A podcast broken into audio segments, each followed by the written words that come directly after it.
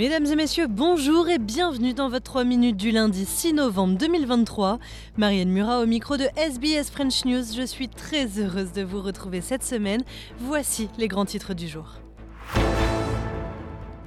Le Premier ministre australien en déplacement à Pékin, Anthony Albanese, est en Chine et devrait s'entretenir avec Xi Jinping plus tard ce lundi.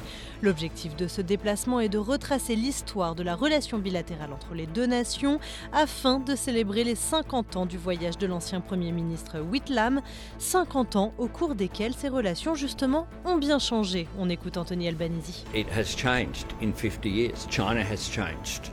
Australia has changed and the relationship has changed. Uh, we're dealing with strategic competition uh, in the in the region.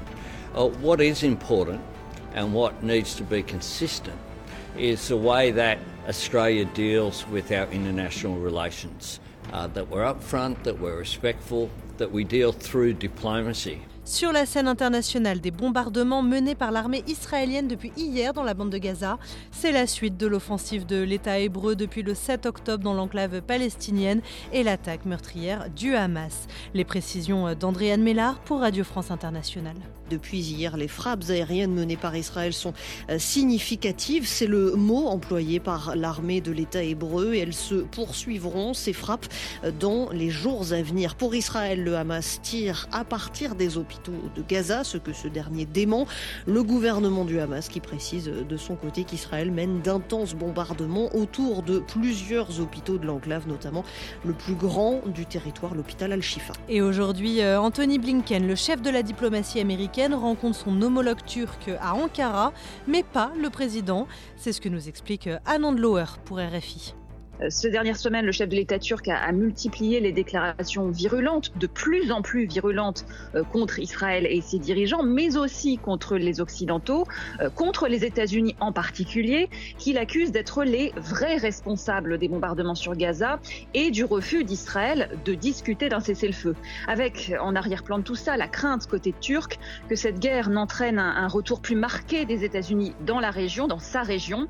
Ankara ne cache pas notamment son mécontentement face face à l'envoi par Washington de navires de guerre en Méditerranée orientale. Et enfin en France, le débat sur le projet de loi Asile et Immigration débute ce jour au Sénat. Et le ministre de l'Intérieur invité hier sur le plateau de France 2 l'assure, il n'y aura pas de recours au 49.3 pour le passage de ce texte. Ici, le ministre de l'Intérieur veut prendre le temps, trouver un compromis pour euh, ce projet de loi Asile et Immigration qui arrive euh, donc au Sénat ce lundi. Texte très décrié, notamment son article 3 qui prévoit d'accorder un titre de séjour renouvelable pour les travailleurs sans papier dans des secteurs en pénurie de main-d'œuvre. Gérald Darmanin ne veut pas du 49.3 pour ce texte, non. Voilà, messieurs, dames, c'était le 3 minutes de ce lundi. Merci de l'avoir suivi. Je vous dis à demain pour un nouveau bulletin.